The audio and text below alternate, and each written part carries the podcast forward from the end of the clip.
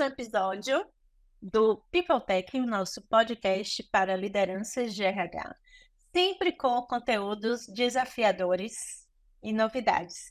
Eu sou a Kari Silveira, eu estou aqui com uma pessoa maravilhosa que vai trazer informações incríveis sobre algo que é sempre uma dor de cabeça: plano de cargos e salários.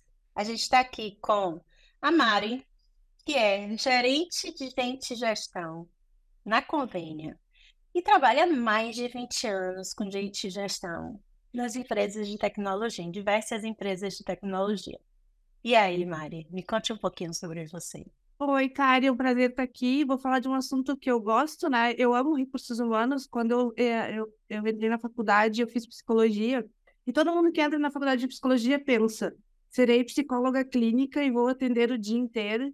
E logo de cara eu me dei conta que não, que eu não seria essa pessoa, né? Não é o tipo de rotina que eu me identifico. Mas, ao longo da faculdade, fortaleci as minhas skills para trabalhar com recursos humanos, porque eu entendo que é uma forma de impactar mais pessoas é, e, e, trazer potência para as pessoas, né? De desenvolvimento, de crescimento, enfim. E junto, claro, né, o objetivo principal da área de recursos humanos é alavancar os negócios, né? Eu acredito muito na, na, no trabalho é, que impacta tanto pessoas quanto o, o negócio. Uma coisa acaba impactando a outra. É uma relação, né, frutífera, de ganha-ganha. E aí entrei na área de, de recursos humanos já no final da faculdade, fazendo alguns estágios, e é, vou contar uma história que eu, eu, sempre conto, sempre que eu acho que destino é destino, né? É, o meu sonho era trabalhar na área de recursos humanos em empresas de transporte, porque eu acreditava que carregar pessoas, transportar pessoas, era de muita responsabilidade. Na ocasião, a gente teve um acidente muito feio aqui perto da minha cidade, na região onde meu pai nasceu. E foi um acidente muito triste, assim, que impactou muito a sociedade. Eu disse, tá vendo? É por isso que eu preciso trabalhar na área de transporte, para poder colocar as pessoas certas no lugar certo, dar o treinamento que elas precisam, dar o cuidado que elas precisam. E aí a gente consegue ter mais segurança no trânsito. Eu fiz essa entrevista em todas as empresas de transporte da minha cidade e ninguém me aceitou, ninguém não foi aprovado em nenhuma, nenhum processo seletivo, estava bem desenchavida, assim, de que, ah, né, é, vou ter que pensar em outra jornada, em outra carreira, e acabei casualmente entrando na área de recursos humanos numa empresa de tecnologia incrível aqui do Sul. Na época era bem inicial, né? Tinha assim, sei lá, 30, 40 funcionários. E aí eu entendi por que, que eu não entrei na área de transporte, porque eu não tenho perfil para trabalhar na área de transporte. E eu me identifiquei muito com a área de tecnologia, é uma área que eu me dedico, que eu trabalho desde então, então já tenho aí praticamente 20 anos é, de, de, experiência nesse segmento, em diversas empresas. É, e é um, um, segmento em que as coisas talvez aconteçam um pouquinho antes do que acontece nos setores mais tradicionais. E eu gosto disso, né? Então, eu, eu falo em cargos e salários, e o meu perfil, de novo, né, são empresas SMB, não, não me vejo trabalhando em grandes empresas, multinacionais, empresas com muitos funcionários. Eu gosto desse ambiente de SMB e do cenário nacional. Né? Eu, eu acredito em fomentar o, o, o mercado brasileiro, tem que ver muito potencial e, ao mesmo tempo, precisa de muito. É, é muito carente né? de, de, de investimento e de talentos e de reforço dessa, de, dessa potência que é o nosso país. E, e aí comecei a trabalhar lá atrás e já falava ali em cargos e salários com a dificuldade de implementar, daí tinha dificuldade de implementar outras coisas é, no RH, porque não tinha muita base, né? E, e aí esse tema permeia minha vida desde então. E não, é, e, e, não diferente do que poderia ser quando eu entrei na Convênia em abril de 22. É, para minha surpresa, tinha um teste técnico, e aí eu disse: Olha, teste técnico, eu tenho um perfil bem técnico, assim, eu gosto de pôr a mão na massa, gosto muito de gestão, trabalho com gestão há muito tempo, mas assim, não me deixa longe do, do, da operação, porque não é o que vai me fazer tão feliz, né? E, e aí eu fiz o meu case técnico, foi a implementação de cargos e salários. É, acabei sendo aprovada e foi um dos, dos primeiros projetos que eu implementei na, na convênia. Não foi a primeira vez, mas acredito que com o tempo, né, a gente vai aprendendo, vai ganhando maturidade, vai ganhando experiência, então é, lá atrás, há 20 anos atrás, quando eu trabalhei com cargos de salários, não foi bom, não ficou bom, né? Errei, né? Não tinha maturidade. E faz parte. E faz parte, a, a, o erro, a falha, né? Claro, desde que não seja vital, é, e, é da, e, a gente não está falando disso, não, não existem erros vitais, né? É, que a gente, a gente não corre riscos nesse nível, mas é, eles geram aprendizados importantes, né? E aí eu posso trazer um pouco dessa vivência, desse amadurecimento profissional que eu tive, que é, especificamente em relação a esse tema que é cargas de salários. Aliás, cargas de salários acho que é uma forma comercial de trazer, que todo mundo acaba entendendo, mas ele é muito mais que isso, né? Quando a gente fala de cargas de salários, a gente está falando, na minha visão, de gestão de carreira. Então, a gente está falando da vida das pessoas dentro das organizações não, não uh, tanto acredito nisso que aqui na, na Convênio a gente chama o nosso projeto de cargos de salários de Convênio Life, porque é bem isso, é a vida das pessoas dentro da organização num espaço de tempo, né? Então, cada um tem suas responsabilidades, tanto a empresa quanto a pessoa colaboradora, enfim. E tem uma coisa legal aí que, que você falou, né, sobre o potencial do mercado brasileiro e também sobre a escassez, né, de, de, de profissionais e aí a gente tem visto, né, um cenário um pouco atípico, né? A gente saiu de uma pandemia com um boom de contratações, hoje a gente está com menos contratações, um cenário ainda meio nebuloso, mas é, pensando principalmente em tecnologia, né? Quais são os grandes desafios assim para implementação? Porque assim, eu sei que implementar um plano de cargos e salários, por mais simples que a gente possa considerar. Ele é um grande desafio, né? Então, o que, que você pensa, por exemplo, como três, quatro, cinco grandes desafios que a gente vai enfrentar, qualquer RH vai enfrentar na hora da implementação de plano de cargos e salários? Uhum. Isso eu vou te perguntar para depois você contar o, os erros do passado, né? Ah, eu já ia começar por eles agora, então vou, vou, vou frear aqui. Os erros são ótimos, porque aí a gente tenta não repetir os seus é. erros, se é que é possível. E eu gosto de falar dos erros porque as pessoas têm muito medo de errar. E eu também tenho, e assim muito mais. É, eu vou contar outra história sobre, sobre a minha, minha jornada. Um dia eu estava numa, numa reunião com o meu CEO e ele era uma pessoa muito disruptiva, muito inteligente. E eu tinha sempre um quebra-gelo no início com ele. Eu sempre fazia uma pergunta para, tipo, ah, me conta que doce tu gosta, ah, me conta para a gente começar aquecendo o nosso a ano. E aí um dia eu fiz uma pergunta para ele, de que, que tu tem medo? E eu estava para comer a resposta preparada, né? Ele dizia, ah, medo de altura, medo, né? E aí ele disse, Carol, pensou, ele disse, o Mário não tem medo de nada. Eu fiquei assim, filho, não de nada, por que eu tenho? Né? Dali em diante, eu nunca mais tive medo de nada. Por mais que às vezes eu tenha um friozinho no estômago de altura, de elevador, mas medo, medo que me paralisa, não. E, e os erros... Isso é bem legal, né? Eu, eu, eu, você falando, eu tô pensando aqui do que, que eu tenho medo, né? Ontem eu vi um, um vídeo de cobra, acho que eu tenho medo de cobra. Mas o quando Mas... cobra tá presente na tua vida pra tu ter medo dela? Ah, raramente. Mas trazendo. Mas o que eu digo é, às vezes, às vezes, a gente tem uns medinhos, né? Bate aquele frio na barriga. Vai com frio na barriga mesmo, vai fazer o quê? Era isso que eu dizer. fui pra, pra Disney, gente. Eu nunca quis ir pra Disney. Mas eu tenho um filho que hoje tá com 17, né? Então eu fui com ele pra Disney. E foi uma já vi que esse podcast vai ser de várias histórias, né? E aí, é... a gente tava lá, eu e meu marido tomando um vinho na varanda, não sei o que, vamos escolher a viagem no dia, não sei o que, perere, perere, e a gente, ah, vamos procurar as passagens de em promoção. Aí tinha promoção para pra Disney. Bom, Disney. Montar na minha lista, né, de lugares a conhecer, mas vamos.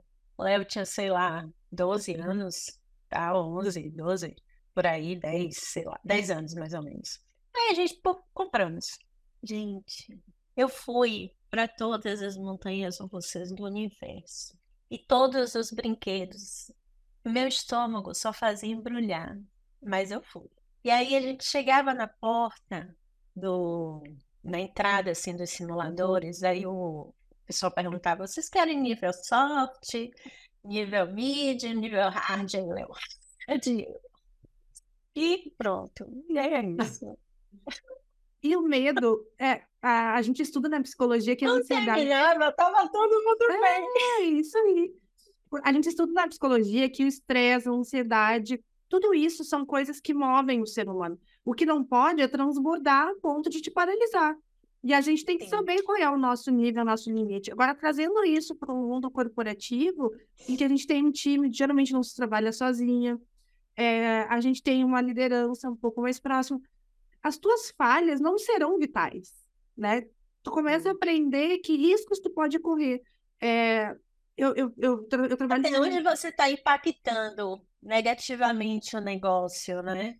É, ah, é, é, é algo um pouco e é mais... muito bom pensar nisso, é importantíssimo fazer é essa reflexão. Ah, é algo um pouco mais sensível, um pouco mais delicado. Bom, para um pouco, revisa mais, chama alguém para olhar contigo, escala para tua diretoria. Mas assim, não é, são coisas do dia a dia. Eu digo para minha equipe, eu trabalho com uma equipe de seis pessoas, todas mulheres. E aí, logo que eu entrei na convênia, ela, eu, elas pediam para revisar texto, para eu revisar é, eu digo, gente, vai lá e faz, não tá errado. Ruim não, não tá. Vocês são inteligentes, vocês sabem escrever. É, se errar, vai lá e edita. Faz o próximo melhor. Então, são coisas que é, no mundo corporativo, e talvez seja um, um, problema de lideranças mais tóxicas, talvez de que é, é, mistificam o erro como uma coisa vital, né? E a gente é uma fonte Sim. importante de aprendizagem.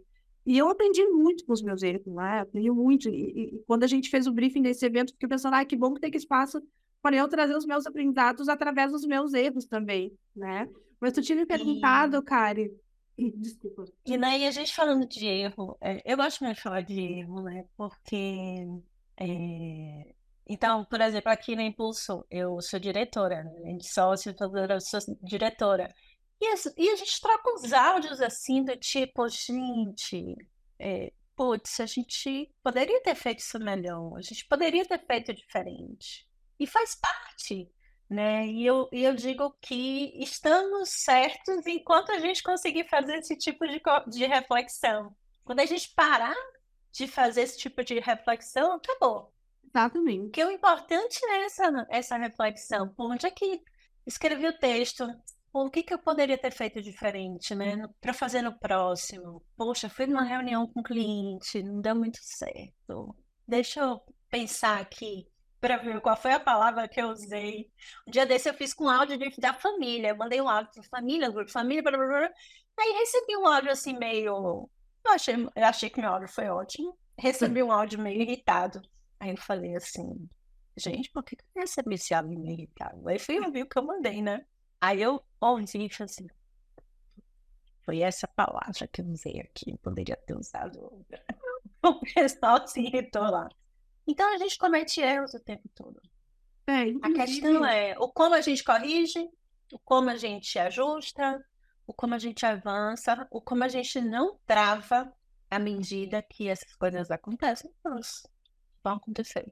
E justamente, Kari, nesse, nesse, é, com esse pensamento, né, com esse mindset, eu gosto muito de trabalhar com MVPs, cargos e salários na convênia, eu trabalhei com MVP. Comecei numa área pequenininha, testei, a gente foi uhum. aprendendo e, e, e crescendo para toda a companhia. Eu não terminei ainda, né? Tem uma unidade de negócio que eu estou implementando só agora.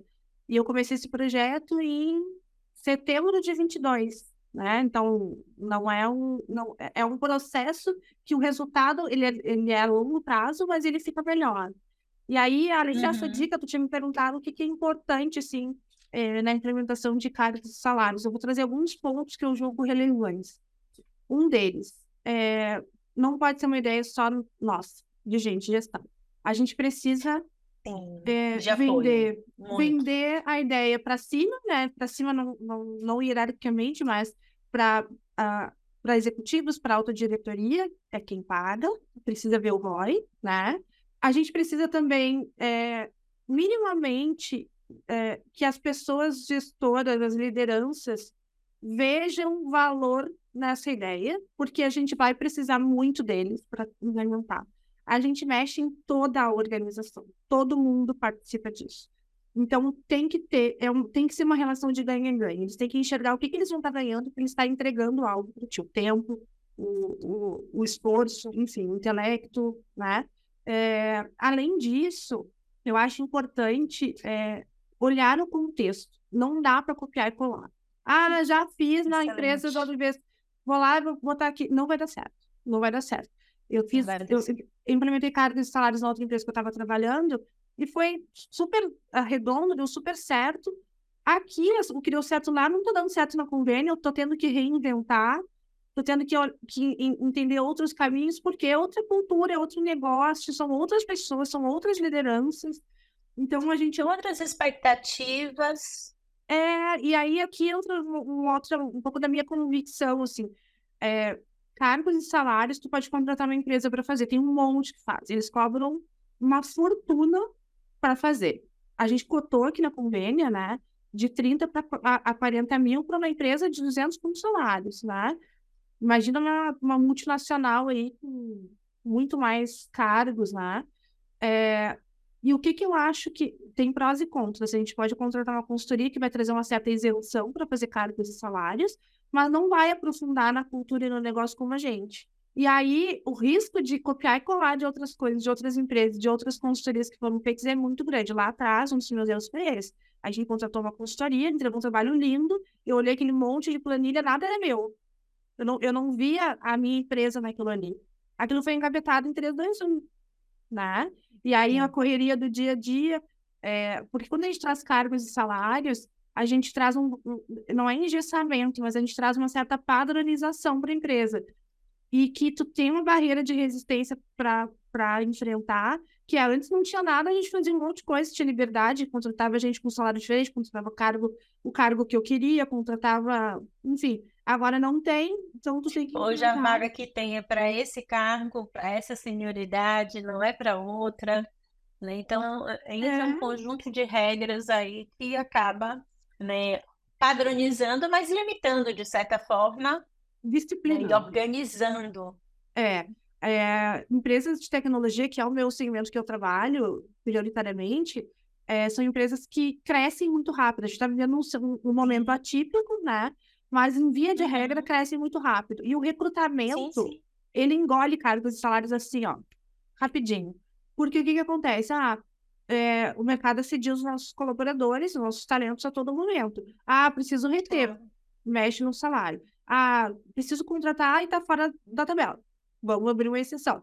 Na, lá no passado eu vivi isso. Então a gente tinha um cargo de salário frágil, porque não, não, não se encaixava muito bem dentro daquele ambiente, aquela cultura com aquelas lideranças. E ainda por cima tinha 30, 40 vagas mensalmente abertas, e aí a gente, o recrutamento engoliu, a gente engavetou o projeto e foi resgatar ele muito tempo depois. Então, eu acho que esses são os principais pontos, assim, que eu acho que a gente precisa ter cuidado ao definir a implementação. Não é um projeto do RH, a, a diretoria tem que estar envolvida. Se for fazer dentro de casa, né, cuidar para que é, tenha uma certa isenção, se for contratar, cuidar para que tenha é, o DNA e a impressão da empresa. Né? E eu gosto do modelo de MVP. Quando a gente faz dentro de casa, a gente começa pequenininho, e tudo que eu faço, eu digo, olha, vamos fazer um pequenininho, a gente vai errar, porque o colaborador cobra RD também, né? Mas a gente vai errar para melhorar. E aí a gente cria um pouco essa cultura, inclusive, na empresa, de que dá para melhorar. Eu acho, eu acho excelente. Eu acho que, por exemplo, essa estrutura de MVP é muito natural, principalmente nas, nas empresas de tecnologia, e é a forma da gente errar mais rápido. Imagine implantar para a empresa inteira e dar errado. Já pensou o custo disso? O barato que sai caro. Isso, exatamente. Pega um, um time, menor time possível, a menor área possível. Vamos sentar com todo mundo e vamos começar ali pequeno. E a gente vai colhendo feedback, depois apresentando, olha, lá no, sei lá, no administrativo, esse é o plano, foi assim que a gente fez, tal, vamos conversar, vamos começar com vocês agora, a partir desse mês. O que, é que vocês acham?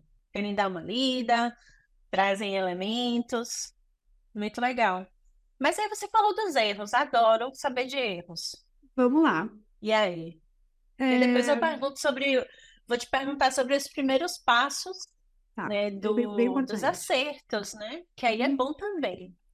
Boa. Como é que a gente começa? Por onde a gente começa? Vou, contar, vou contar um pouco, então, de como nasceu em mim a, essa visão de importância de cargos e salários. Falei um pouco dessa primeira empresa que eu trabalhei, em que a gente contratou, né, em enfim, não deu muito certo, engavetamos e retomamos em outro momento num formato bem simplista, quase que não dava para chamar de cargos e salários. Troquei de empresa, entrei numa empresa um pouco maior, ainda dentro do, do SMB ali, né? temos médias empresas, é, já com RH estruturado, já entrei com coordenação, é, vários desafios de recrutamento e vários desafios de desenvolvimento. Geralmente, nas equipes lá atrás, quando eu trabalhava, eu tinha uma equipe forte de recrutamento e eu, eu fazia muito eu mesma desenvolvimento da carga de salários, acompanhamento funcional, desenvolvimento de liderança, coaching, mentoring. Uhum. É, e adoro, né? Então, sempre foi um formato de trabalho que funcionou bastante para mim. E aí lá tinha um tal de cargos e salários. E tinha um cargo que era, era uma empresa que estava crescendo muito. Eu entrei lá, tinha 150, 200 funcionários, quando eu tinha 600. É, oito, anos, é, oito anos de empresa.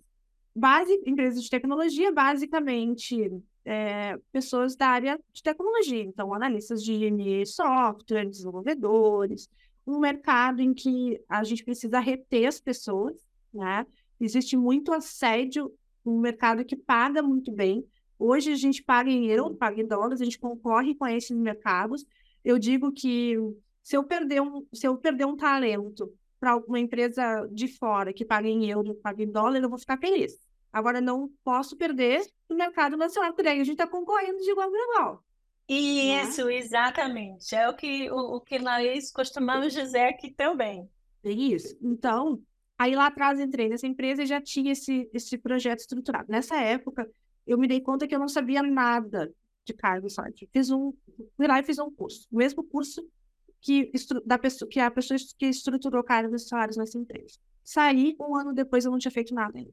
Eu não sabia por onde começar, porque a empresa está rodando. Então, tá entrando gente, tá saindo gente, tá, né? É, é, é, um projeto um pouco mais intelectual e que demanda bastante tempo. E era eu que fazia. Fiz mais um curso, e aí, lá nessa empresa, a gente tinha muita gente contratada no cargo de desenvolvedor. O cargo de desenvolvedor tinha desenvolvedor 1 e desenvolvedor 2. Eis que ninguém sabia a diferença do desenvolvedor 1 e do desenvolvedor 2. E é ótimo porque esse, esse conceito, se a gente for para o conceito de júnior, pleno e sênior, cada empresa entende de um contexto de um jeito completamente diferente. Então a empresa precisa definir quem é esse eu projeto. quem é o seu pleno, quem é o seu júnior. Cara, esse projeto, ele traz. Se, se a empresa não quer isso, então não faz, mas ele traz transparência, alinhamento de expectativa, é, traz previsibilidade para a empresa. Porque, assim, se eu tenho um cargo que o último, a trilha de carreira dele, o último cargo é sênior, e eu tenho uma pessoa super talentosa que está no sênior, eu tenho, eu, eu tenho a, a previsibilidade de que eu preciso fazer algo, ou eu preciso lidar com é, aceitar né, a dor que ele vai sair para o mercado para buscar uma jornada em outra empresa, ou pensar numa trilha para ele dentro da empresa para potencializar outras skills dele. E algumas empresas... E você começa a ter as conversas difíceis efetivamente, né? Que é poder virar para as pessoas e dizer, Kari, apesar de você estar hoje numa posição de senior, Observe que para o nosso contexto de empresa, ainda falta em você as skills A, B, C, D, E, X, que precisam ser desenvolvidas. Pode até significar não mexer em salário, pode significar não mexer em cargo, mas significa ter essa conversa difícil. Em algumas empresas não querem. com a pessoa. Não querem. Não querem. E aí, essa empresa que eu trabalhava, é, aí tinha o desenvolvedor 1 um, desenvolvedor 2 todo mundo me conhecia porque eu conversava com todo mundo, eu acompanhava os times, eu, tava, eu, eu circulava dentro dos clientes, eu tinha papel de VP. É, eles tinham muito outsourcing, então eu ia dentro, para dentro dos clientes, eu acompanhava as pessoas. Eu... E aí, quando a, a, a gerência, a liderança, tinha uma conversa do tipo assim, né? Tá, eu sou desenvolvedor 1, o que, que eu tenho que fazer para me tornar um desenvolvedor 2? Ninguém tinha essa resposta, nem eu tinha. Ninguém sabia. Porque quando eu ia olhar a documentação, não era era muito mais uma divisão para quebrar salário, para justificar que o desenvolvedor não ganha menos que o desenvolvedor 2, do que algo orientado à carreira. Por isso que eu digo lá no início da nossa conversa que cargos e salários é muito mais que cargos e salários, é gestão de carreira, é, é gestão de desenvolvimento das pessoas, dos talentos dentro da companhia. E a gente sabe, por pesquisas robustas que existem no mercado, que salário é a quarta causa que faz com que as pessoas talentosas deixem as suas, as suas empresas. Antes disso, vem é, questões relacionadas à liderança, questões relacionadas à oportunidade de desenvolvimento. Então, assim, se a gente não tem argumentos agora, a gente tem. A gente tem que desenvolver cargos e salários para falar em carreira, para desenvolver as pessoas em empresa, porque isso gera turnover. E o custo do turnover não é só a rescisão. O custo do turnover é uma empresa que vai entregar menos qualidade, que vai perder clientes. É isso que a gente, enquanto RH, tem que começar E vai perder todo o investimento feito ao longo da vida e jornada daquela pessoa, desde a hora que ela começou o processo seletivo. E o conhecimento dela tem e valor para nós. Dela. Tem valor, tá? claro. Tu vai ter que trazer uma pessoa de fora que não conhece, não conhece o negócio, e tu vai ter que investir nessa pessoa até que ela chegue nesse mesmo nível. Isso tem mais um custo agregado, fora o custo de recrutamento, da decisão e de tudo mais. Então, é, cargos e salários, quando a gente arregar, e esse é um outro erro que eu cometi lá atrás, eu não sabia vender cargos e salários para minha diretoria. O meu diretor, tem o desenvolvedor um, tem o desenvolvedor que não fazia nenhuma diferença um para o outro, para ele era Tava suficiente. ótimo. Era o suficiente. Agora, como eu mostro para ele é, que a gente precisa ter mais clareza e transparência para poder alinhar melhor as expectativas com as pessoas? Faltou argumento lá atrás, mais estratégico, né? Então, assim, cargos e salários têm que passar para mostrar, por mostrar um ROI para grandes executivos sêniores da empresa, para que eles venham junto com a gente e acreditem nisso. De novo, se não acreditar, não vai funcionar. Por quê? Porque daqui a pouco alguém vai falar diretamente com o diretor, com, com a gerência sênior, e aí toda a construção que tu fez de cargos e salários vai ficando quebradinha porque eles não acreditam e foram é, escapando dessa estrutura que a gente criou, né? Mas, enfim, uhum. nessa empresa que eu trabalhava, faltava isso. E aí, esse projeto, ele traz, né, é, uh, essa clareza de expectativa. E ele é um projeto, eu, eu repito isso muitas vezes, isso está até no, eu fiz um artigo uh, ano passado, está é, tá publicado no Medium da Convênia. Cargos e salários, ele é um projeto estruturante. Por quê? Se a gente tivesse que pegar um RH cru, do zero, não tem nenhum processo, não tem nada, a gente tem que definir os processos básicos e logo implementar cargos e salários na medida do possível, porque dele derivam muitos outros projetos. Do cargos e salários, né? E a gente está falando cargos e salários, mas né, já, já, trouxe aqui que ele é super poderoso, assim, né? É, é a jornada de carreira da pessoa, né? É, ela, a, do projeto, do, da descrição de cargos, por exemplo, a gente tira é, os insumos para o processo seletivo, para a jornada da pessoa colaboradora ainda para a jornada de atração dessas pessoas. Então, assim, o que eu vou é, é, buscar no mercado, a, é, a, forma como eu vou atrair a, as pessoas certas para o meu processo, ele deriva de cargos e salário. Aí a pessoa entrou na empresa. Aí a gente vai começar a jornada dele dentro de uma, de uma determinada área e a carreira dele vai se desenvolver a partir de cargos e salários. Para a gente poder Sim. fazer um processo robusto de avaliação de desempenho, a gente tem que olhar para cargos e salários. Então, eu vou avaliar o que em avaliação de desempenho? Vai ficar vazio, né? Vai ficar vazio. Entrei numa empresa também, em determinado momento, que tinha, tinha tudo. Tinha OKR, avaliação de desempenho, tinha, tinha tudo. Comecei a olhar uma coisinha né, no meu diagnóstico lá no início. A avaliação de desempenho é, era, tinha lá os critérios de 1 a 5, todo mundo era 4,5, 4,7, 4,8, 5. Pensei, algo a, né? Ou eu, eu tô no lugar errado, eu não tenho tanto talento assim e só avaliava quesitos de cultura, não potencializava competências, hard skill, soft skill, não avaliava resultado. Por quê? Porque sai de cargos e salários não tinha cargos e salários. Né? Então, quando a gente cria cargos e salários, a gente consegue começar a trazer clareza então, do que, que são o conjunto de responsabilidades daquele cargo, diferenças de júnior, plano e sênior. A gente pode, inclusive, não usar júnior, plano e sênior. Na sim, empresa sim. que eu trabalhava, a gente, da, anteriormente, a gente não usou o Junior Empreendedor, porque a gente queria fugir dessa, desse estigma de mercado. Então, tinha Sim. áreas que tinha CS1 e CS2 e deu. Era, a jornada era essa. E tinha áreas, com área de engenharia, que tinha de um engenheiro 1 para um engenheiro 8. Fazia, cada um desses cenários fazia sentido para aquelas áreas. Não adiantava botar oito níveis em CS que não ia fazer sentido para aquelas pessoas. Então, aqui, de novo, a gente traz um pouco mais de, de adaptabilidade, de flexibilidade à cultura das pessoas, à, à área especificamente, né? Então, cargos e salários é um projeto de, que traz clareza, alinhamento, que provoca conversas profundas, eu não digo nem difíceis, porque são mais profundas do que difíceis. Quando a gente tem né, essas informações mais tangíveis, melhor mapeadas, elas não vão ser difíceis. Sim. Elas vão ser não, impactantes. Bom, perfeito. Perfeito. Agora, uma coisa que eu fiquei aqui pensando. Então, hoje, dentro do projeto de, de cargos e salários é, atual da convênia, que você disse que está em andamento e vai estar em andamento ao longo de muitos anos, porque os, os uhum. grandes projetos são assim, né? Eu digo que são intermináveis.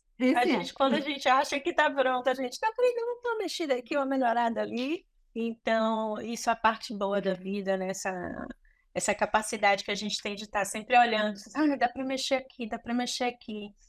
Né? Essa agonia, digo, essa agonia boa de mexer para melhorar.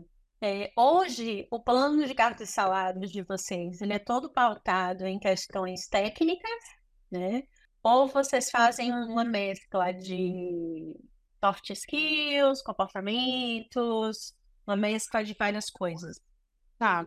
A nossa job description, a gente adotou um, um modelo bem conhecido de mercado, não tem ninguém invenção da moda aqui, o que, que a gente traz? A missão do cargo, uhum. a gente uhum. traz o conjunto de responsabilidades, o que, que aquela pessoa vai fazer no dia a dia, e da onde Sim. sai esse conjunto, da onde a gente tira esse conjunto de responsabilidades dos processos da área.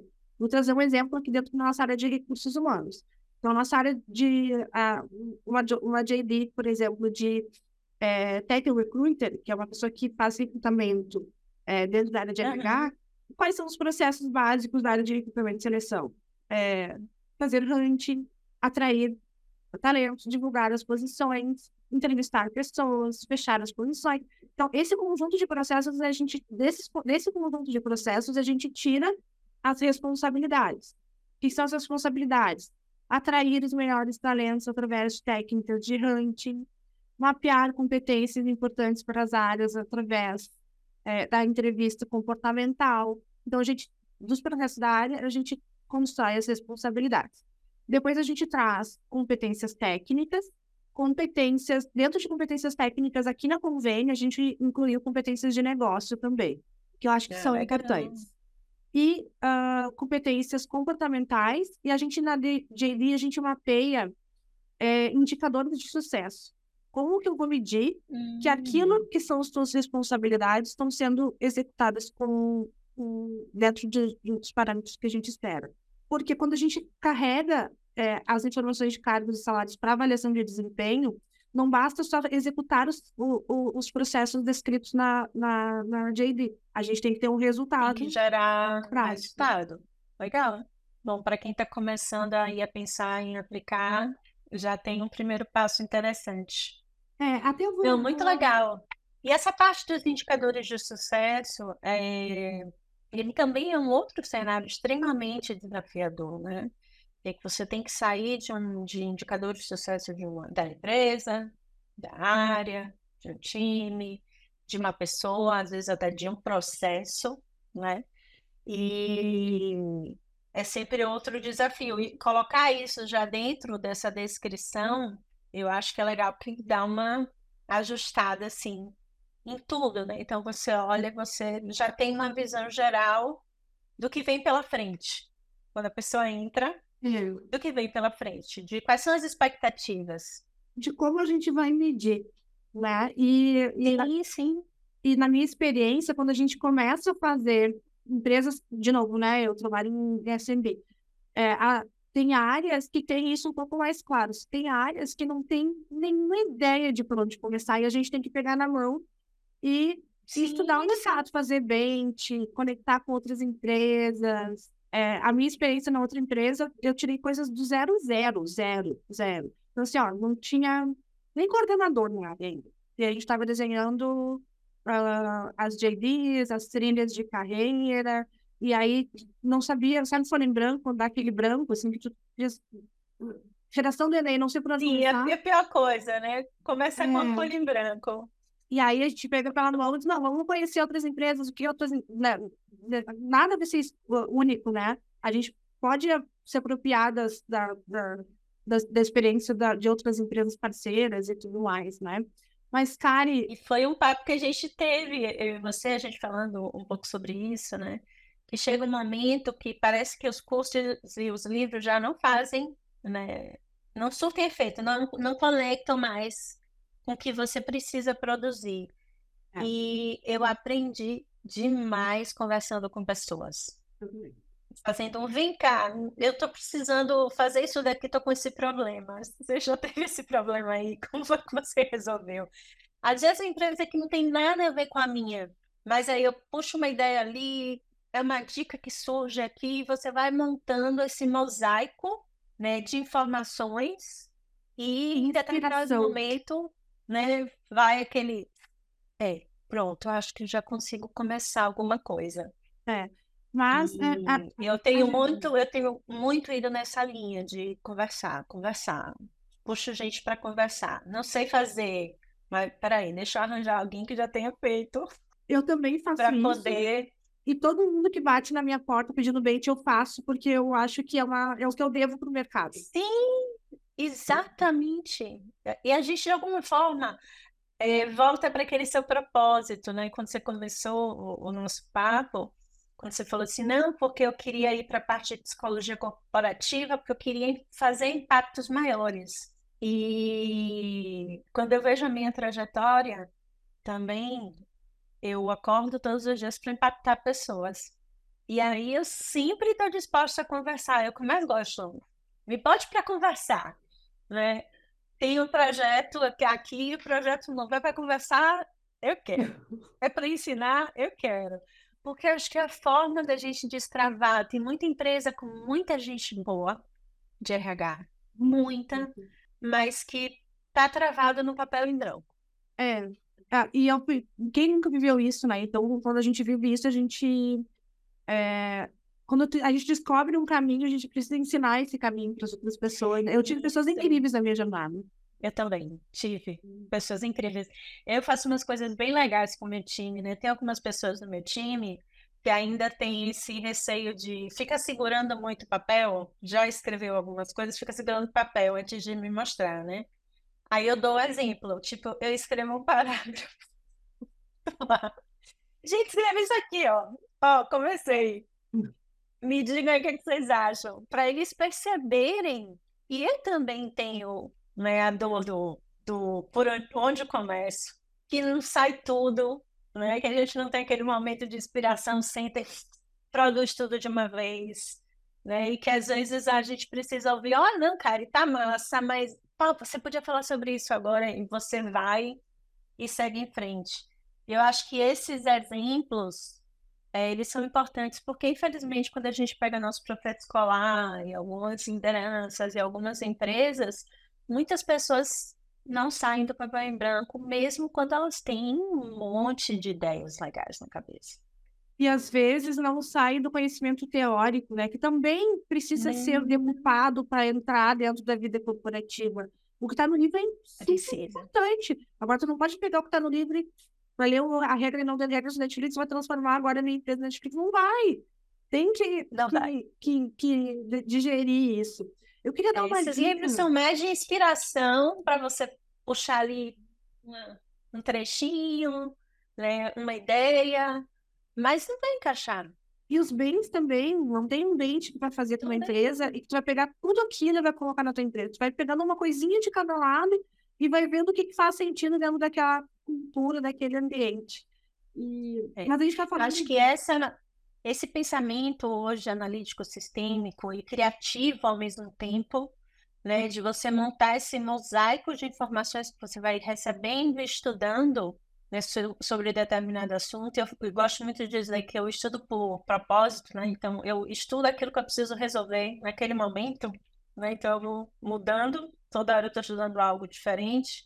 Isso é uma necessidade do mercado hoje, porque tem cursos, muito bons, tem muita gente com muitos certificados, mas que ainda não conseguiram virar a chave para conseguir colocar a mão na massa e aplicar esses conhecimentos, justamente porque os contextos são completamente diferentes.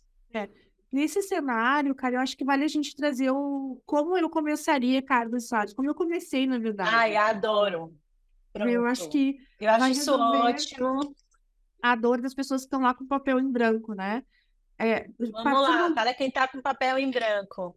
Partindo do pressuposto que a gente já é, vendeu, entre aspas, a ideia para nossa liderança, para nossa diretoria, que os nossos pares já viram valor e a gente vai começar a executar o projeto. É, o projeto de cargos e salários, ele, como é um projeto que traz alinhamento, transparência, fala da jornada das pessoas, do crescimento das pessoas, eu brinco que aqui a gente precisa brincar com a futurologia um pouco. Então, Sim. conversar com a, com a camada executiva, entender profundamente quais são as estratégias da empresa, para onde a empresa está indo nos próximos cinco anos, pelo menos, né? É, vamos passar startup menos, né? Mas empresas de uh, segmentos um pouco mais consolidados, cinco anos. É, entender quais são os novos produtos que vão ser lançados, entender o que, que vai exigir da camada de pessoas, né? O que que a, o que que esse, a gente vai ter que entregar de people para que a estratégia da empresa seja executada. Então, assim, conversas profundas com, com os, a presidência, com a diretoria, é, com, com as gerentes, para ter esse entendimento. Bom, entendemos para onde vamos e o que vamos necessitar né, no futuro de 18, 24 meses, do ponto de vista de, de estrutura e pessoas. E aí a gente começa com a estrutura organizacional. A gente chama também de design organizacional para quem quiser buscar referência no mercado. É, o que, que é o design organizacional? É, o, como a empresa é organizada. É uma empresa organizada de forma hierárquica? Não, não é. É projetizada. E aí começar a entender, porque não adianta tu pegar uma empresa de consultoria que trabalha de forma projetizada e querer estruturar carreira é, vertical, né? Talvez tenha que pensar em outras, em outras questões. Vamos pegar exemplos um pouco mais tradicionais, que eu acho que é da grande maioria da população de empresas brasileiras é, são empresas organizadas em departamentos. Como são os departamentos? Dentro de cada departamento, existem trilhas diferentes, existem papéis diferentes. Vou pegar o RH. Dentro do RH tem a área de recrutamento de seleção, tem a área de DP e tem a área de treinamento e desenvolvimento. São três carreiras diferentes que elas podem se conversar, Sim. mas não necessariamente. É, e aí começar a entender, né, e, e, e fazer um deep dive ali no, na, na, na estrutura organizacional. E aí, quando eu falo de futurologia, por que, que eu falo de futuro, futurologia? Porque a gente vai desenvolver pessoas, a gente vai desenvolver pessoas que vão estar daqui a pouco prontas para um próximo cargo daqui a 12 meses, né? Que posições elas vão poder ocupar daqui a 12 meses? Às vezes são posições, inclusive, que ainda não existem na empresa. A gente está prevendo que vai existir. Ah, quando a gente atingir é, 300 colaboradores ou é, um milhão de faturamento mensal, a gente vai precisar ter uma área de os óculos, essa área não existe hoje, tá? Essa função está distribuída em outras pessoas, então, mas lá na frente vamos ter. E aí a gente consegue começar a preparar as pessoas para ocupar essas posições, e se elas não estiverem prontas, a gente vai no mercado. Sempre pensando que quanto mais a gente desenvolve as pessoas, mais oportunidade a gente dá para elas e a gente cresce é, de uma forma muito saudável do ponto de vista de desenvolvimento. Bom, desenhamos o nosso organograma. O organograma, o que, que é? quem dirige a empresa, quais são as áreas, são pessoas. A gente vai colocar as pessoas dentro do, do, de uma estrutura. Depois, a gente vai ter que olhar as trilhas, que é diferente de organograma. O que, que é a trilha? É o que eu falei lá. É, a gente tem a trilha de recrutamento e seleção. Quais são os cargos? É, tech Recruiter Júnior, Pleno Sênior, coordena, uh, Tech Lead, coordenação. Entender. Analista de evolução Júnior, Pleno Sênior, coordenação. E aí a gente desenha as caixinhas. Aí nós estamos falando de cargos, são coisas diferentes. Quando a gente Sim. fala de cargos, é onde a gente vai mostrar para a pessoa e ela vai dizer: Ah, eu tô aqui e eu quero ir para cá. Aí vai vir a pergunta aquela: qual a diferença do desenvolvedor 1 para o desenvolvedor 2? E a gente vai dizer para ela: vamos pegar a tua JD e vamos ver o que, que tu já faz da tua, da tua job, o que, que falta tu superar para que tu pense no próximo passo. Quando tu sentar nessa próxima cadeira, o que, que tu vai precisar ter bem desenvolvido? Que tarefas tu vai ter que fazer? E aí a gente começa a falar em planos de ação. E a gente vai medindo a evolução do plano de ação, batendo junto com o resultado da avaliação de desempenho. Viu? Tudo se conversa. É um grande sistema de recursos humanos, né? E aí, uh, quando a gente desenha a trilha, cada caixinha, cada cargo vai ter uma job description, que é essa que eu falei lá atrás, né? Que a gente vai ter, aqui na Convênia, a gente tem a missão do cargo, responsabilidades, competências técnicas, comportamentais e as indicadores de sucesso. sucesso. Aí tudo isso vai é, é a parte mais robusta do projeto. A gente aqui na convênia levou duas pessoas dedica, dedicadas, né, com suas outras tarefas, mas duas pessoas, olhando para esse projeto. A gente levou mais ou menos uns três meses só nessa nesse miolo eu digo, né, de construir as trilhas e as jobs. Por quê? tinha áreas que não tinham nada, a gente tinha que ir do zero. Então, assim, fazer entrevista, perguntar para as pessoas o que, que elas. Tu tem que fazer um processo de discovery muito profundo. Outras áreas já tinham isso melhor mapeado. O que, que elas fazem? Quais são os processos daquele time, daquela área? Quem faz o quê? Tu viu por que, que é estruturante? Porque quando não tem nada, a gente estrutura. Sim, isso, perfeito. Ah, isso. Bom, a, definimos a, as JDs, aí a gente vai para a parte de salários, né? Chegou a parte do, dos salários. O que, que entra aqui, que talvez seja uma grande dificuldade de mercado, mas que tem forma da gente contornar, tá? Quando a gente fala de, de salários, a gente precisa entender como é que é a nossa realidade interna e a gente uhum. precisa comparar ela com a realidade de mercado. Comparar com o mercado é que o bicho pega. Pesquisa de salário é caro pra caramba. É bem caro. Como é que eu faço? Porque os cenários que eu atuo geralmente são cenários que a gente tem que lidar ali com criatividade para também não, não arrumar o caixa, né? É, eu participo das pesquisas. eu, ia, eu ia chegar nessa parte do caixa, mas vamos lá, vai aí para pesquisas de mercado. Então, a gente participa de algumas pesquisas conhecidas e que são é, uh, de qualidade. A, quando a gente participa Sim. das pesquisas, a gente acessa parte dos resultados, os resultados mais brutos. Quando tu quer acessar uhum. coisas mais profundas, tu paga, né? Então, existe essa sim, possibilidade. Sim, sim, essa é uma forma. Tem outras formas. Uma outra empresa que eu trabalhei, que não tinha muito a cultura de investir em recursos humanos, a gente tinha no time de recrutamento mapeamento de mercado. Então, toda pessoa que, com quem a gente conversava, a gente perguntava quanto ganhava.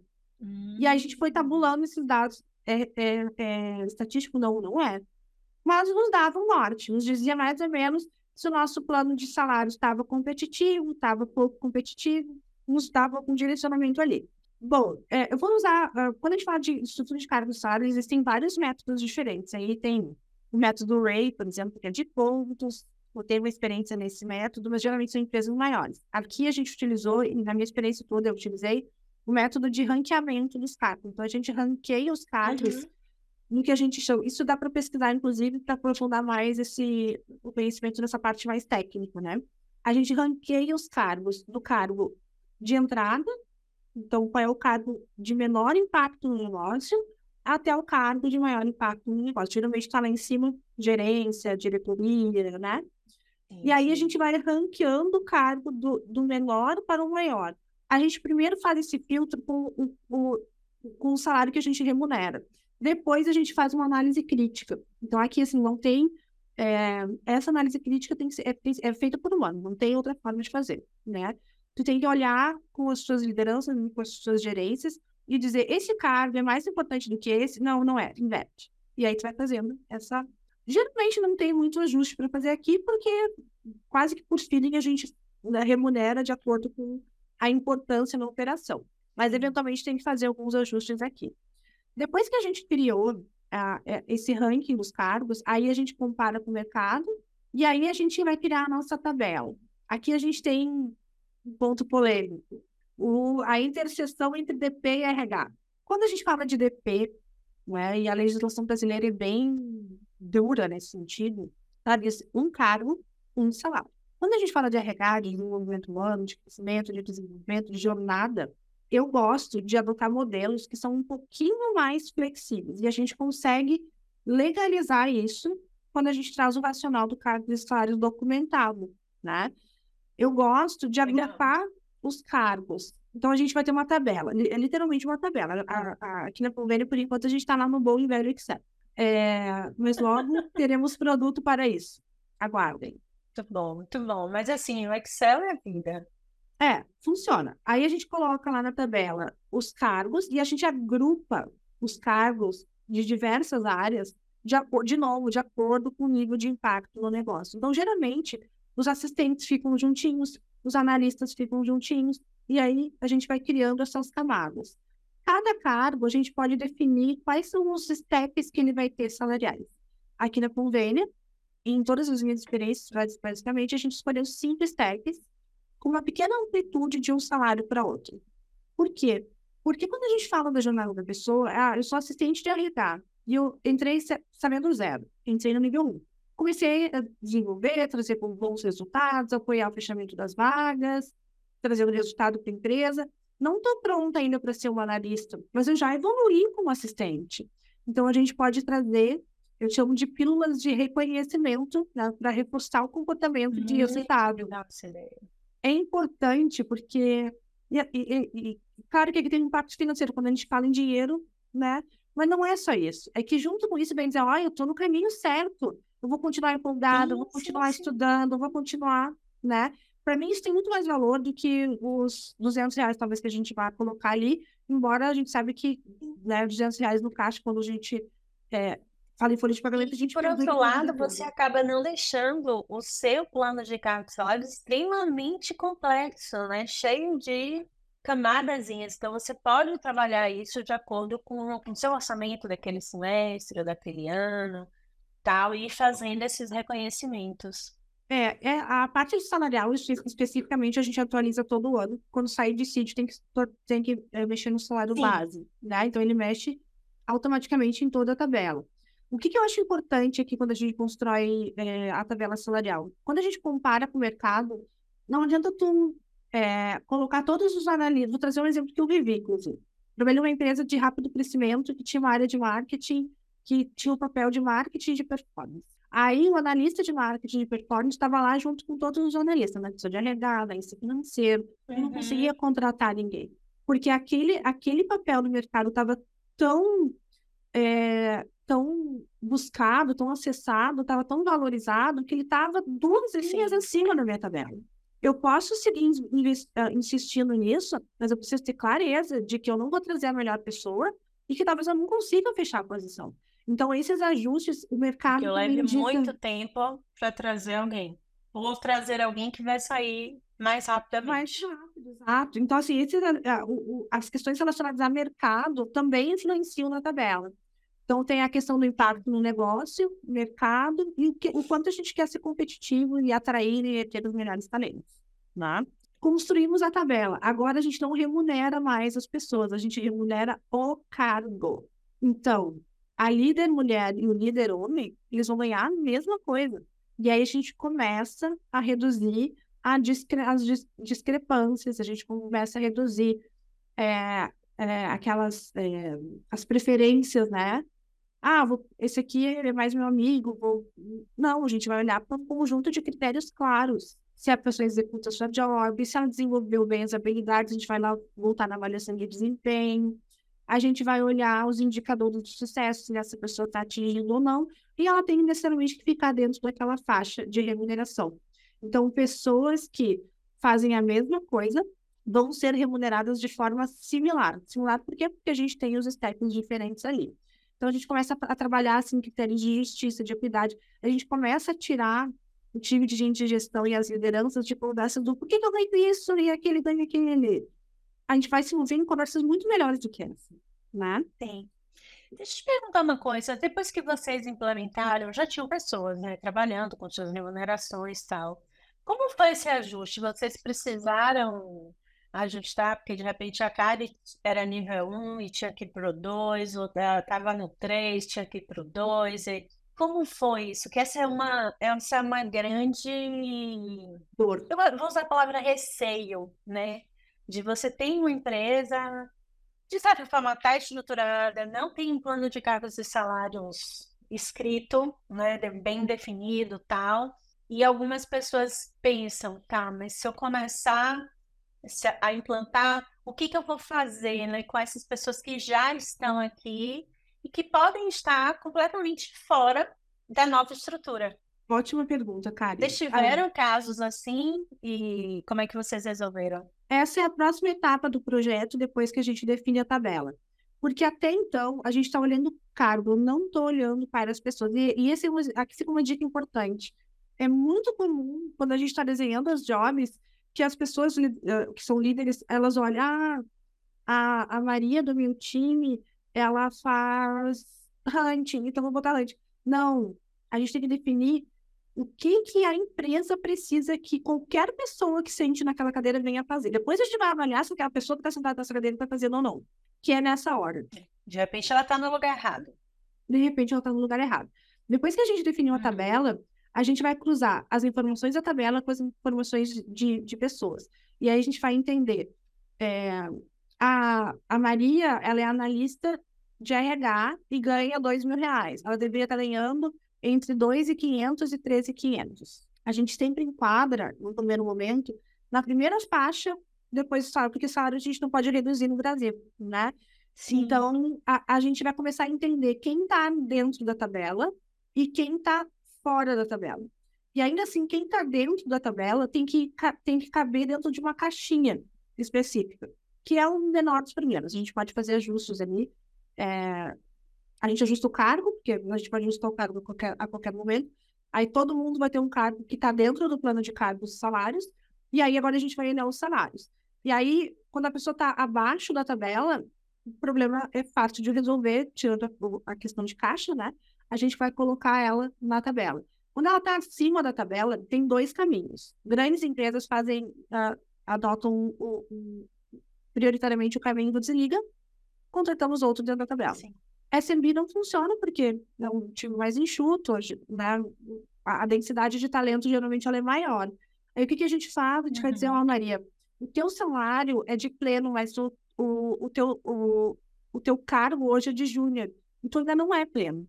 Então, a gente vai traçar o teu plano para que o teu cargo, o teu conhecimento e as tuas entregas encontrem o teu salário. E depois os dois vão caminhar juntos. É. Esse é o caminho. A gente chama isso de é, análise dos impactos financeiros. Define, a, faz um, um grande levantamento de todos os ajustes necessários e define os planos para cada um deles.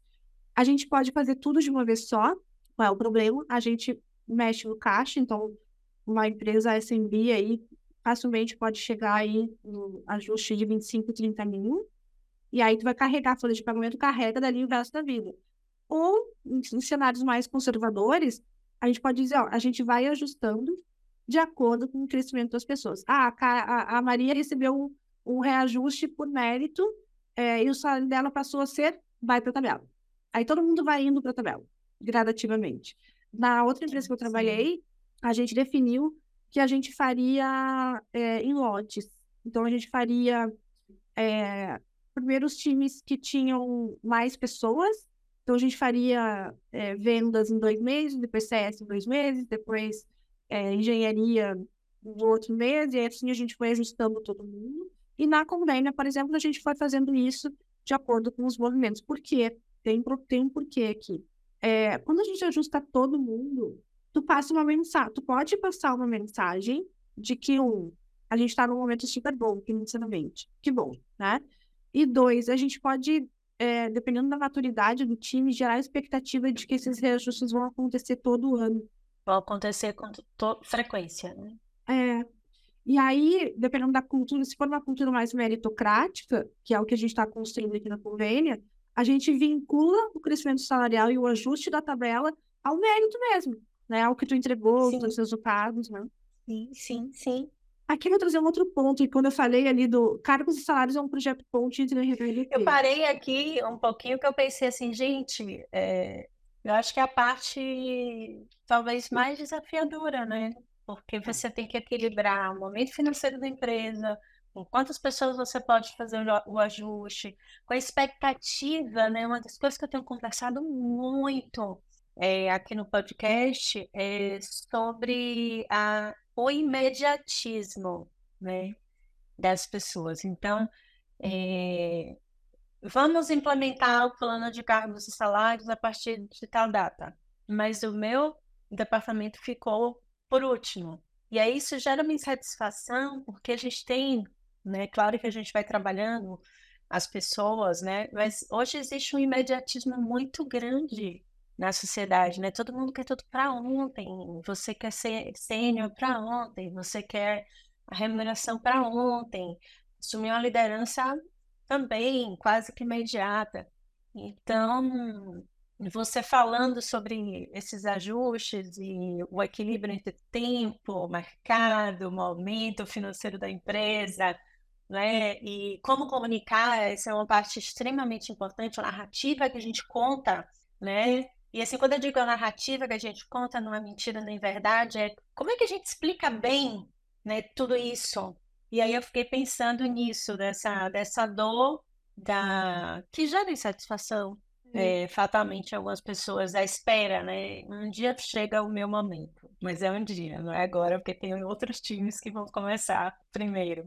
Ou outras pessoas, não necessariamente seja um time inteiro. Cara, é, a questão que tu trouxe, estava preparando para trazer ela, porque para mim ela é a parte mais importante do projeto, que é a comunicação.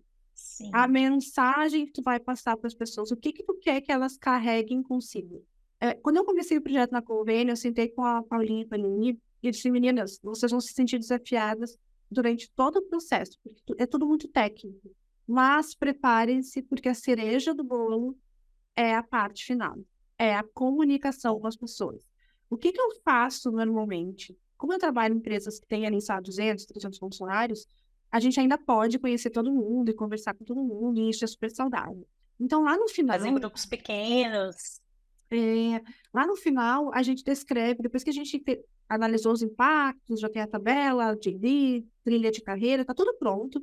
A gente desenha, a gente é, esclarece uh, o que aqui na convênio a gente chama de política de remuneração e consequência. O que, que é isso? A gente explica as regras do jogo. A gente explica para as pessoas é, o que que uh, quais o, o que que precisa para ganhar um aumento de salário, o que, que é valorizar? É meritocracia, não é? é quais são a, a, as competências? É, o que, que se espera é, para uma promoção de cargo? Então, tu já faz alguma coisa do outro cargo ou não? Qual é a diferença entre movimentação horizontal e vertical, que é aquilo que eu expliquei dos reconhecimentos, né, dentro do mesmo um jogo de uhum. responsabilidades? A gente explica a regra do jogo. A gente explica até coisas um pouco mais sensíveis. É, e eu gosto de transparência 100%, porque depois não fica ali é, chama a Mari para explicar a diferença do desenvolvedor 1 para o desenvolvedor 2, não está lá, né? Vamos escrever, vamos lidar com isso, somos adultos, né? E aí a gente começa a escrever, inclusive, o que, que a gente faz em situações de baixa performance, qual é o plano, o que, que a gente vai, quanto tempo a gente vai trabalhar e investir no desenvolvimento daquela pessoa, é, promoções, por exemplo, né? Isso foi uma coisa que a gente viveu. Ah, eu estou pronta para ser promovida, mas a convênia não tem essa posição aberta. Como a gente lida com isso, né? Porque... É, o que que acontece tá... comigo se Olha a importância no cargo aqui. e a minha remuneração não estiver batendo? E aí a pessoa está lá cheia de minhocas na cabeça, já pensando... É, mas assim, eu, eu digo até mais do que assim, ah, eu sou analista júnior e eu vou me tornar analista pleno. Eu já estou pronta, já sou, já tenho as competências e skin de analista pleno. Mas não tem essa posição no meu time. O meu time não precisa de um analista pleno ainda. O negócio vai crescer, a gente vai precisar. As duas coisas têm que estar combinadas. A gente tem que ter uma necessidade do negócio e a, a, a pessoa de prontidão, está pronta para aquela posição. Não adianta eu promover ela para pleno e eu não ter ROI disso, porque isso vai quebrar, né? Não é saudável. Né? Então, é, essas coisas a gente traz na política de remuneração e consequência. Depois, a gente monta uma apresentação e a gente conta, a gente monta um storytelling, né? É, de como foi construído, todas as, todas, toda a jornada de construção daquele projeto, por que, que ele existe, no que, que a gente acredita, o que, que a gente espera dele. E aí eu gosto de montar pequenos times é, e eu gosto de misturar os times para ficar bem, para trocar mesmo, né? E, e, forçar ali a integração, não mais um remoto agora, né?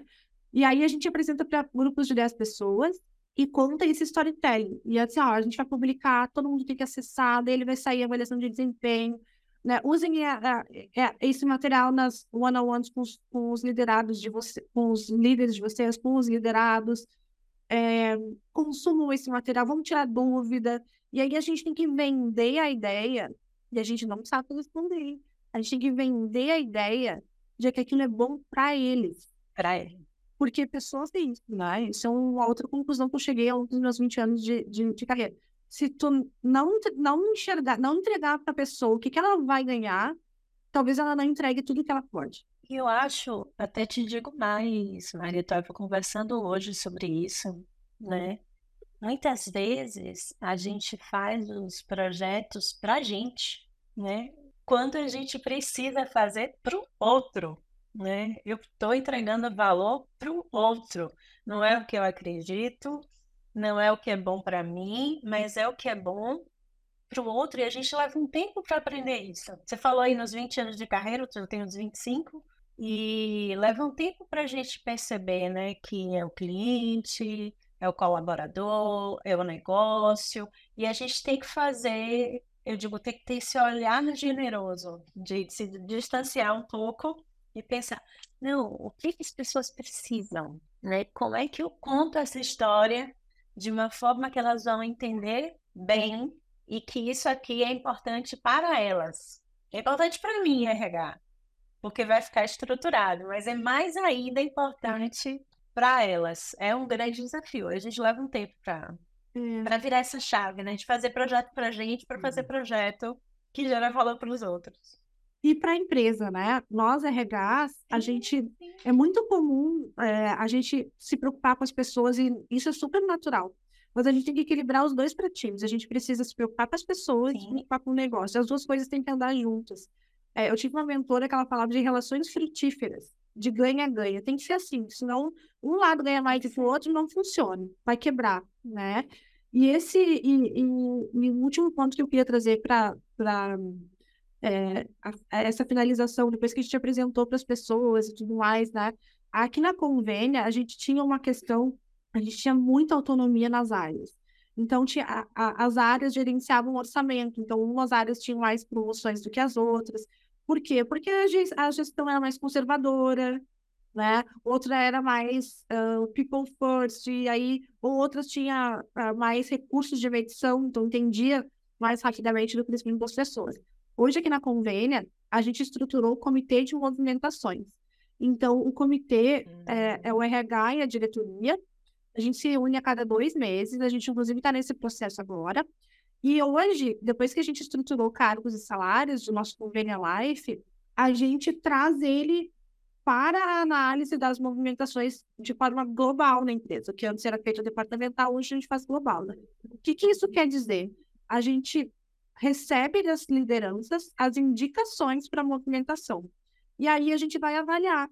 Vai avaliar é, a aderência ao convênio Life, se tem PDI em andamento, como é que foi a última avaliação de desempenho, qual foi o histórico de remuneração, né, de promoções ao longo do período. E aí a gente começa cabe no orçamento. Se cabe no orçamento. Se, é, se essa promoção vai ter ROI para esse momento, né? Uhum. A, a gente está no momento de trazer um incremento de custo de folha de pagamento, a gente vai ter um resultado no mesmo nível ou não? É mais porque a pessoa está pronta. Sim. E aí a gente começou a trazer todas as lideranças para dentro de uma mesma discussão com os mesmos critérios. E aí não tem aquela coisa, ah, porque a gente tem um rito aqui que a gente mensalmente apresenta vários números e apresenta os promovidos do período. Ah, sempre tem gente de vendas lá, né? Nunca tem gente de RH. E aí a gente começa a trazer né, todas as áreas para esse mesmo é, conjunto de critérios, e, e aí, a, a, de novo, né, falei ali atrás de remunerar cargo, não pessoas, que a gente traz equidade, quando a gente traz uma visão de, de, de promoções, olhando a, empresa como um todo, a gente começa a trazer um pouco mais de senso de justiça, né? Com olhares menos enviesados e com critérios mais padronizados. Uhum. Então, essa é outra aplicabilidade do caixa de salário. Muito bom. Mário, a gente está terminando aqui, indo para o final. Eu queria passar mais umas duas horas aqui teve muita coisa legal. Eu acho que tem dicas assim valiosas para quem está ou nessa jornada ou prestes a tomar a decisão de começar essa jornada. Mas eu queria terminar primeiro agradecendo demais você ter aceito o convite. Esse episódio vai ser maravilhoso. Eu acho que a gente vai conseguir ajudar muita gente. Mas eu queria uma dica de ouro da Mari. Pode ser livro, filme, série, livro, dica de vida, aquelas filosóficas. Ah, isso foi, foi. Tu podia ter me dito antes para me preparar, né? Deixa eu pensar aqui em real time. Eu não disse não, foi. Ih, esqueci. Ai, eu Pense aí, pensar. Eu falei aqui ao longo da nossa jornada, eu falei do livro do Netflix, né? A Regra e Regra. Eu já li esse livro duas vezes, em dois momentos diferentes da minha carreira. Eu acho que para quem trabalha com recursos humanos é uma fonte de inspiração bem importante. Sim, é, ele é muito bom. É, e tem um outro livro também que eu li que é bem legal, que ele é um pouco mais é, disruptivo, assim, no sentido de é, traz coisas muito elaboradas do ponto de vista uh, organizacional, que chama Reinventando as Organizações. Ai, esse é. Eu já li os dois, esse é um. Dá um frio na barriga quando a gente lê, né? É, quando a gente pensa, né? Gente, pronto, aí, ó. Pra que mais? Esses dois aqui já resolve boa parte dos insights que a gente precisa ter para começar a fazer umas coisas diferentes aí nas nossas áreas de RH. É, eu, eu dei Mari, ó. dicas, dicas mais corporativas, né? Porque realmente não me engano. Mas você pode dar dicas não corporativas. Ah, então, então a gente falou no nosso briefing sobre vinho, né? Então eu recomendo ler esses livros uma boa taça de vinho. Eu gosto do Cabernet. Muito bem, vou até anotar. Maria, maravilhoso. Começa o dia aqui, mas eu digo começo, porque eu sempre começo depois do almoço aqui, mas começa um dia assim, cheia de felicidade. Foi uma conversa maravilhosa, que a gente consiga fazer outras. À disposição. né? Eu quero saber mais da Convênia, quero também um momento para te contar da Impulso. A gente não tem plano de cargos e salários, a gente tem outras coisas, a gente é bem Quero disruptivo. saber, quero saber. Já pode marcar por mim. Então depois a gente deixar. marca é, para te contar tudo aqui. Vamos ver. Essa semana tá com emoção. De nada, Marão. Mas- Muito obrigada. Um beijo bem grande. Um beijo. Tchau, tchau.